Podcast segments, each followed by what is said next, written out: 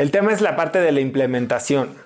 Eh, una de las cosas que más trabajo de repente cuestan es que cuando empiezas a cambiar quién eres, recibes muchísimo, muchísima resistencia. Eh, porque a la gente no le, no le gusta el cambio, no le gusta ver que cambies y te empiezan hasta a tratar de hacer sentir mal, que estás mal tú. Y llegan estos momentos en los que tienes que de repente tomar decisiones de si te mantienes, si te alejas, si por evitar esta fricción con tu sistema actual, dejas de trabajar en el sistema correcto o en el sistema, no voy a llamarle correcto o incorrecto, en el nuevo sistema. A veces esta fricción viene de gente que puedes cancelar muy rápido de tu vida. Eh, y, y, de eso también tengo varias entrevistas de gente que te dice cómo cortan a la gente sus vidas. Pero hay otras que no son tan fáciles, ¿no? Eh, cuando estás hablando de tu pareja, de tu jefe, este... Y entonces yo creo que esas son las, las cosas más difíciles.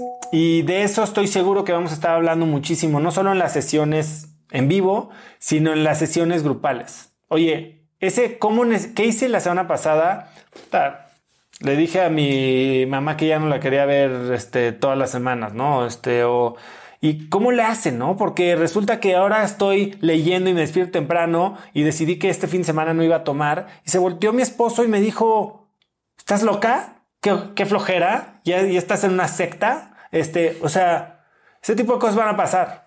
Y cuando te das cuenta que no estás solo tú y puedes ver cómo lo está viviendo la demás gente, por eso digo que estar rodeado de, de un grupo que te apoya es clave, porque navegar solo llevamos, no sé cuántos años tienes, pero pues yo llevo o llevaba 40 años viviendo en un sistema en el que encajaba. No era feliz, pero encajaba.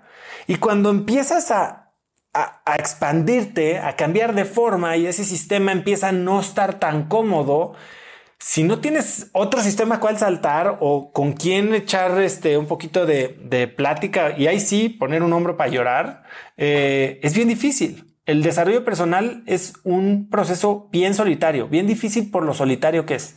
Yo creo que eso es lo más complicado.